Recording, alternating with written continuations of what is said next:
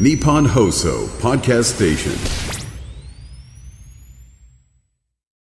土曜日の夕方、いかがお過ごしでしょうかこんにちは、渡辺美希です。そして番組スペシャルアドバイザーはこの方です。テリー東ですテリーさん、今週もよろしくお願いします。お願いしますさて、テリーさん、今年最後の放送なんですよ。そうですよね。そうなんですよ。もう10今年最後。はい今年一年、どんな一年でしたかあ普通でしたね。何ですか、 それ。いや、まあ普通。何ですかそれいやいや、なんか普通そうそう、そうです。あんまりこれってこともないし、じゃあそんなに悪いわけでもないから、まあでも普通に、まあ、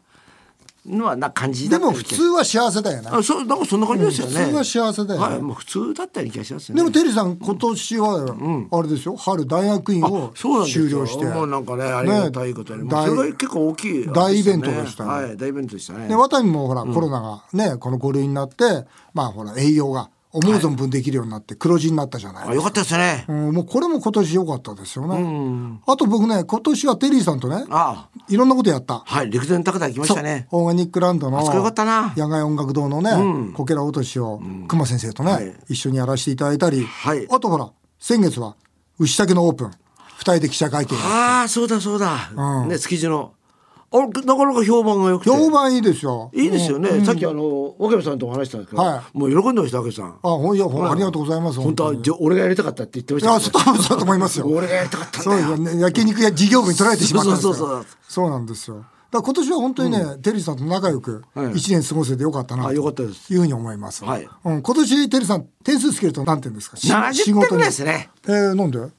あこんなこともやりたかったなとかあったんですけどまあでもまあそんなもんかなっていう感じで、はい、僕は100点ですよ何またそのさいつも100点なんでそれ勝ち怒ったみいたいやな違う違う違う違うほらやっぱコロナから5類になってさコロナ5類になってでやっぱりでもね僕はほらコロナ以上の、その大きな波、財政破綻来ると思ってるから、とにかくコロナが終わったさあ次は財政破綻に準備だってこう準備の1年だったんですよ。そうかそれって大事ですよね大事だと思いますあのね我が家の春みたいなこともあるけども、でもすすぐ横にはね危険なものがあるってことを常に意識の中で生きるそうっていそううのはそうそうだから今年1年は僕ね、いい準備ができたなあ準備あもうもう来年来るなら来いとねえいう感じでこう構えてるもんですから、またでも来年もねなんかアジアの方でいろいろあそうなんですよ、ねはい、いろいろ展開考えてとますよね展開がどんどん進んで世界展開をどんどん進めていこうと思ってるんですが、えー、さてテリーさん家庭夫婦のは何点ですかまあ家庭と夫婦分けましょうまあこれまた70点ですねまた70点ですか70点ぐらいですよねそうもうずっと変わらない感じで淡々としてますからね、なるほどね、はいうん僕は100点ですよいや、ちゃちゃちゃちゃ、僕言ったことわかんないんだけちょちょどちょちょその、ほら、まず家庭だから家族のあ方あ家族みんな元気だあし、それあそれはうん、本当にみんな元気でさ、楽しく仕事をしたり遊んだりしてるし、勉強してるし、まあ僕はこれは100点だと思うんですね。夫婦はテリーさん何点ですかまあ70点なんですけども、うち奥さんがねちょっとあの膝悪くしてるんですよ心配じゃん。じゃあやりすテぎニスやりすぎ。やりすぎあじゃあもう今テニスできないの。今できないんだからあかわいそうだ今日も朝はもう荷物をあのゴミ箱をす外へ出してったり「あっぱ俺がやる」てていさんがそれ掃除はもう今日も朝もお風呂 掃除本当です か。朝からお風呂掃除してきたもう朝の。俺僕5時ですよ5時から起きてお5風時呂掃除してんもうおの風。呂掃除ですよすごいな。そういうのはねなんかやるんですよへーでも鳥さんは僕は夫婦夫婦いや夫婦100点100点できましたもねちろん100点なんですよ。それも夫婦も100点。だただじゃあね、ちょっと 待ってちょちょちょちょそれさ何さ 夫婦だってや会話ないんでしょ会話がないにもかかわらずですよ仲良く暮らしてるわけですよこれすごくないですか普通会話があって仲良く暮らすのは分かりますよそれさ会話もなくて仲良く暮らしてるって仲良く暮らし素てる晴らしいですよそれはね向こうが寛大ってだけですようんそうかもしれないそうですよだから十分でもテリーさん聞いて何あ実はねあのこんなことあったんですよ今度ね常総学院っていう甲子園の常連校、はいはいはいあそこの野球の監督が今度僕の幾分間に来ることになったんですよあ招招聘して監督として監督として、はい監督チームみんな、んまあチームっつってもねコーチ陣だけど、でまあ甲子園に行かせましょうというプロジェクトが動いてるんですよ、はあで多分僕は甲子園あとまあ45年34年で行けると思うんですね、その時に佐々木監督が僕のとこ来て「幾分間」っていうその胸に書く名前、字を理事長書いてくれと、で理事長の思いを胸に、この甲子園必ず行くってわけですよ。で僕はその時一瞬ひるんだんですよ。えってだって僕の字がですよ、NHK に移るんですよ。えねえだから大丈夫かな、と思ってだけどまあその熱い思いに応えようと思って、で書くことにしたんです、その時僕は自分の家内にあの修士の先生ですかだっらて奥さんね修士の先生ですよお手本書いてくれと、いうことで「夢幾分間」という字をですね書いてもらったんです。でそれはまあありがとうねってもらっといて、で今度さ自分で書こうということでその字をお手本にしたんですね。こっからなんですよ。で僕はお手本でし見るじゃないですかずっと字を。で何時間もかけて本気で書いてたんですよ、その実は習字やったんですね。その時に字がいいんですよ。奥さんの字がそうん愛が芽生えましたか愛というかなんか そ、尊敬というかね、あその字をやっぱ字を通してとか絵を通してって人ってわかるじゃないですか、あだから僕今までそこまで見たことなかったんで1時間2時間その字と向き合ってて、なんか惚れ直しましたね。うん、うん惚僕れ直したってまたうさんうん本当いや本そ当れなそんかれを惚れ直したってのを奥さんに言いました言わないだからそれ言ってあげてくださいよただあのお前の字は本当いい字だったと。惚れ直したよで夢幾分間って書くんですけど。ということはユニフォームにそう夢幾分か幾分間 4, 四文字ねそう。でも、一応、二案って、幾分間で赤字でドリームって入れるのか、夢、幾分間って入れるのか、どっちがいいですか夢がですよねうんガンと来た方がいいですよね夢がもうたそのドドリームじゃダメドリームダメですよね。四文字がいいですよ4文字がいいですね。だから夢、幾分間っていう形で、いい字書けたんですよ、これが。う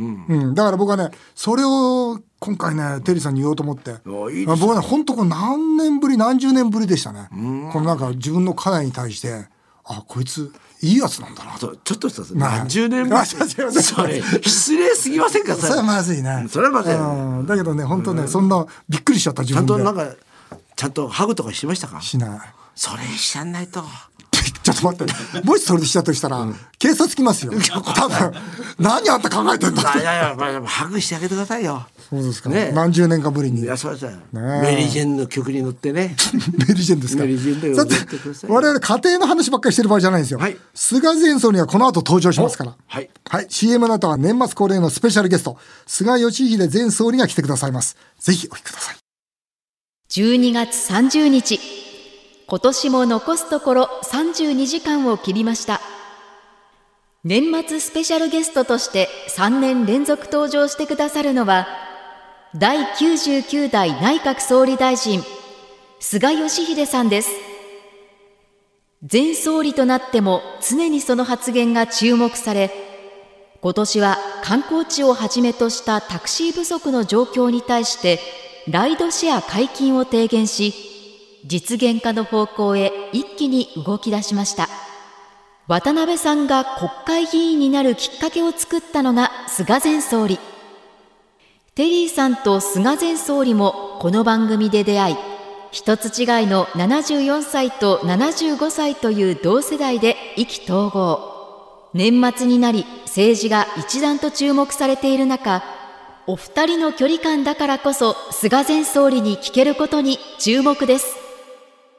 えー日本放送渡りにき5年後の夢を語ろう年末スペシャルゲスト菅義偉前総理です3年連続のご出演でありますありがとうございますよろしくどうぞお願いしでます。も嬉しいですよねまた菅総理嬉しいですね菅さんに来ていただいてどこの時期なかなか来ませんよ普通はういうことですかどういうことですかそれはあのまずは聞きづらい質問なんですが年末になり自民党の派閥の政治資金パーティーの問題が連日報道されております、えー菅さんまずは自民党はどう信頼回復していくべきかというのをまずお聞かせくださいえーまず、まあ、今捜査中ですけども、はいこの派閥の政治資金問題、これがあーこれだけですね、世の中を騒がさせている、まあ、そうしたことに対して心からお詫びを申し上げたいこういうふうに思います。それと同時にこれはただ単に派閥の問題だけでなくてやはり党全体としての問題と受け止めてですね信頼回復に努めていくとそうしたことが必要だと思ってます。あのその中で菅さんは派閥を作っておりません。あの私はですねあの菅さんと食事はよくさせていただいたんですが本当に菅先生のことが菅さんのことが好きでこう集まってるグループの仲間はいたんですよ。でも菅派閥ってのはないんですよ、ね。作んなかった作んなかった。この菅さん派閥を作らなかった理由っていうのは改めて教えていただけますか。私は当選回数がまだ12回の時、まあ、そうした時は派閥にまあ所属をしていたんですけども、はい。派閥というのは本来は派閥の会長を総理大臣にしたい、まあ、政策をはじめですね、はい。全部そうしたことに集中するのが基本だと思うんですけども、はいしかし今そういうことでなくて政策というよりもフォソだとかそうしたことに今執着するようになって、本来の趣旨から外れ外れてきてるあ自分の発信ってことですか、そうですね特に人事とか情報だとか、まあ、そういういろいろんな面が派閥に入ってればね入ってきやすい、有利ですねええあの当選回数の特に低い人は、うんですから私も、まあ、総理総理の時にもですね、はい派閥作れと言われたんですけども、そこはやっぱり作るべきじゃないと思って、かっこいいですねあの派閥っていうのはなくてもこう大丈夫なんですかねんやっていけるもんなんですかね自民党としてはまあ党が機能する仕組み作ればそこはやっていけるようなものはでき、作ることはできると思いますよね。党が今派閥を前提にしての党運営とか、はいはいはいそうですね、えーはい、どこの派閥から何人とか、はいそういうポストの割り振りもなってますから、うんだからまさにさらにこの全体を見てですね、運営していくそうしたことであれば派閥なくてもできると思いますよね。うんなるほど岸田総理が言う物価高を上回る賃金上昇、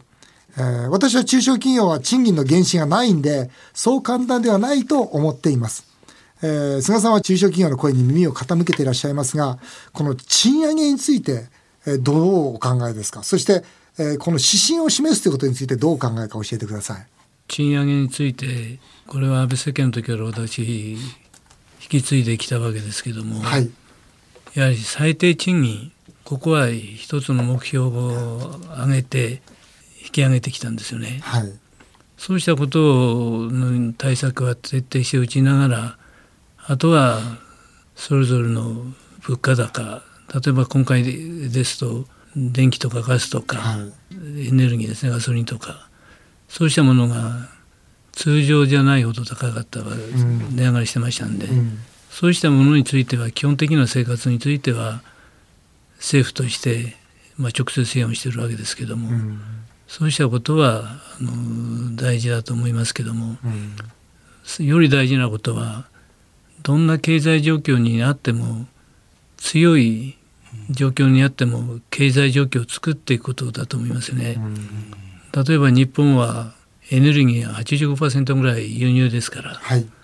そうした中にあっても再生可能エネルギーとか、そうしたことに今舵を切ってやり始めてますけども、そうした強いそのエネルギーの動向に関係なくて強い自分が持つようなもの再生可能エネルギー、んそうしたことに対してさらに一歩に進めていく必要があると思いますよね。なるほど、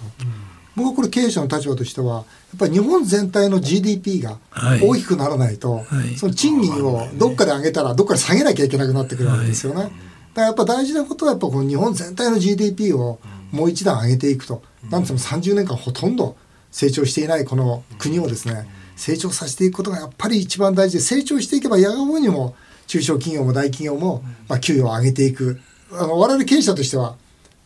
上げなくてしょうがないわけですから、これもう給与何としても上げてあげようと思ってるわけですから、突破口となる例えば産業ってのはどういうものがあるんですかいやー、全部だと思いますよ。当然、インバウンドも当然、まうんまああ、よす菅さんが一生懸命やられてきたインバウンドでもそうですし、まあ今一番ねまあいい感じになってきてますからね、あのやっぱり日本っていうのは観光立国ですよね。はい。そうしたことに、まあ、思い切って舵を切ってようやく増え始めてきたと思ってます、10月11月の単月ですと中国を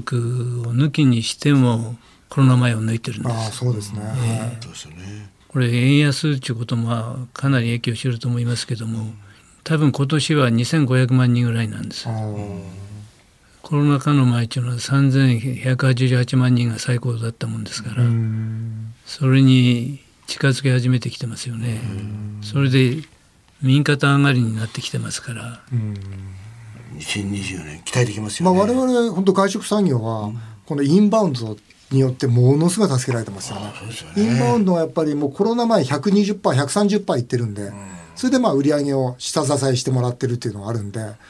らあの時の本当に菅政権、それからすあの当時官房長官だった頃の手が今すごく生きてるというのはこれ事実ですよね。まだコロナ禍前まで行ってないんですけどただ消費額の方がはるかに多いんですよね1.34倍使ってますから今ね円安だからねみんな使ってくれますからねこの間もフィリピンからですねうちのあのパートナー、うちのフランチャイジーなんですが、幹部連れて10人ぐらいできたんですよ、彼らがですよみんなスーツケース2つ余分に持ってきてるんですよ信じられないですよフィリピンですよフィリピンの方々が日本は安くていいということでスーツケース空のスーツケース2つそれぞれが持ってそれで化粧品とか買ってくれてね消耗品はいろいろありますよね雑貨とか、い、っぱい詰めて帰っていくんですよ飲食もいいですよね築地の牛竹のあの今度ですね、そのはいインバウンドで築地がものすごい外国人ものすごいんですよすごいいいですあよのねやったでしょ一度ご覧になったらびっくりすると思いますあまりにも外国人だらけであそうです今度かそこぜにひあのテリーさんのお家があるわけ実家ですよ僕築地なんで、はいぜひ来てください、丸竹っていう卵焼き屋さんがあるんですが、はい有有名です有名ですよねその隣にですね私のお店、今度牛竹っていうのをですねあ作ったの出したんですあよのもうステーキとかやってるんですけどこれがね大評判なんですよもうぜひねもうこういう感じでは菅さんあれ一口3000円ですよ、和牛ステーキが一口3000円でそれが飛ぶように売れてるんですよそれはすごいですまあただ発想もいいですよねありがとうございます あ3000で売るっていうのはりがとうございますいもうぜひねね一回ね築地あの視察の意味でねあと菅さんほら肉好きだからああそうかそうかだからあの肉本当に和牛のトップオンドトップもう日本でも手に入らない肉を出してるんですよああそうすればあのインバウンドの方々一生の思い出になるだろうとそう思いまして築地来るとね分かりますよねあでいそうろんな国の人たちが来てるからあ今インバウンドの人はこんな風な形でみんなそうそう楽しんでんだってことがよよくくわかるとわかるよね。それでい今まだ東京とか京都とか、はいあるいは大阪と言われてますよね、はい、このインバウンドの人たちをなんとか地方に持っていきたいいいですねいやあーいいで本すね当そうですねこれインバウンドがコロナ前で一番多かった時に、はい地方の地価が動いたんですよおお地方の地価はもう人口減少で地方は衰退する一方でなるほど上がらないとうんですから今のインバウンドが復活したことによって地方の住宅宅地うん31年ぶりに値上がりをしてるんです。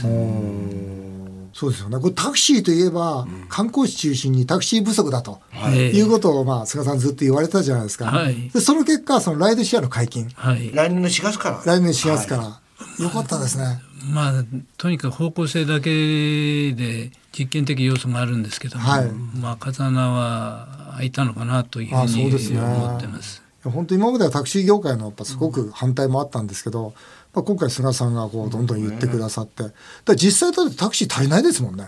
いやーこれはあの全国から私のところにタクシー足んないからなんとかしてほしいっていうのが来てたもんですから。いやそうですそよれねで踏み切って発言をして小泉さんとか若い人たちもこうしてくれて、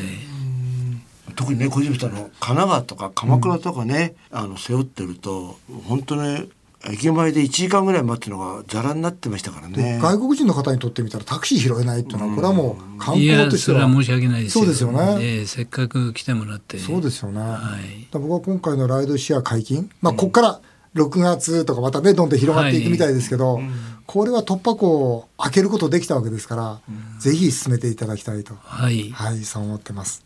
あの、毎回この質問をしててですね、この番組でその重大発表してくれるわけはないんですが、改めて質問なんですが、あのそういう中で、もう一度菅さん総理やられてですねこの日本を立て直すというようなことはお気持ちはありませんかそれは気持ち的にそこをやるエネルギーはないですよねああそうですかただ自分が出してきた政策ですよね、はい2050年のカーボンニュートラルとか、はい脱炭素社会の実現、はいこうしたものをしっかり見極めながら支援をしていきたいこういうふうに思ってます。なるほどさて番組で募集したところリスナーから菅さん宛てにメールが入っております、はいえー神奈川大好きな英子さんです菅さん渡辺さんは横浜に住んでいてテリーさんは鎌倉にも家を持っております、えー神奈川県はもっと発展していく可能性はありませんか東京大阪を抜いてほしいぐらいですということで菅さんいかがですか神奈川県っていうのは都会もあり海もあり箱根もあり湘南もありますから、そういう意味で生活するところにについては最高の場所じゃないでしょうかね。いいとこですよね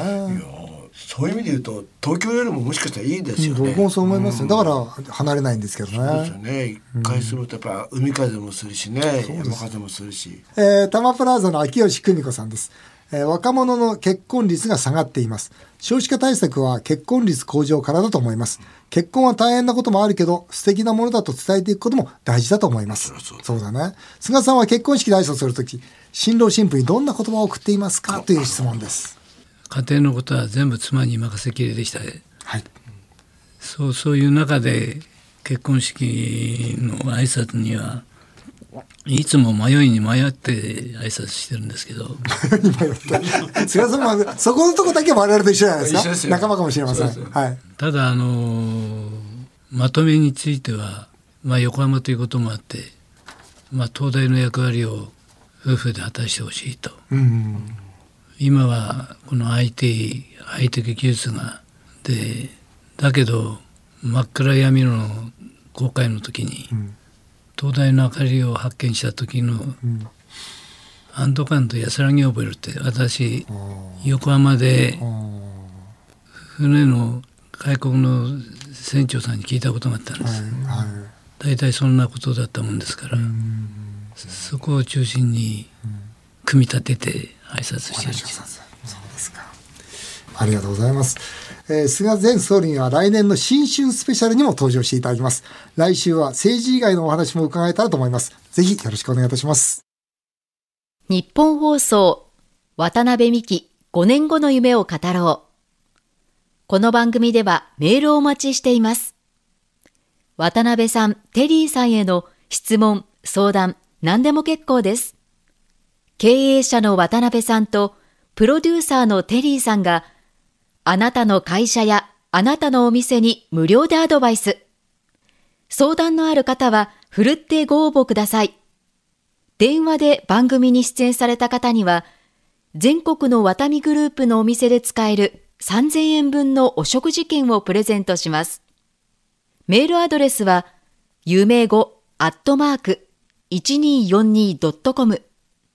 有名語アットマーク 1242.com この番組は放送終了後、ポッドキャストからでも番組をお聞きいただけます。詳しくは番組ホームページをご覧ください。渡辺美希さんやワタミの最新情報は、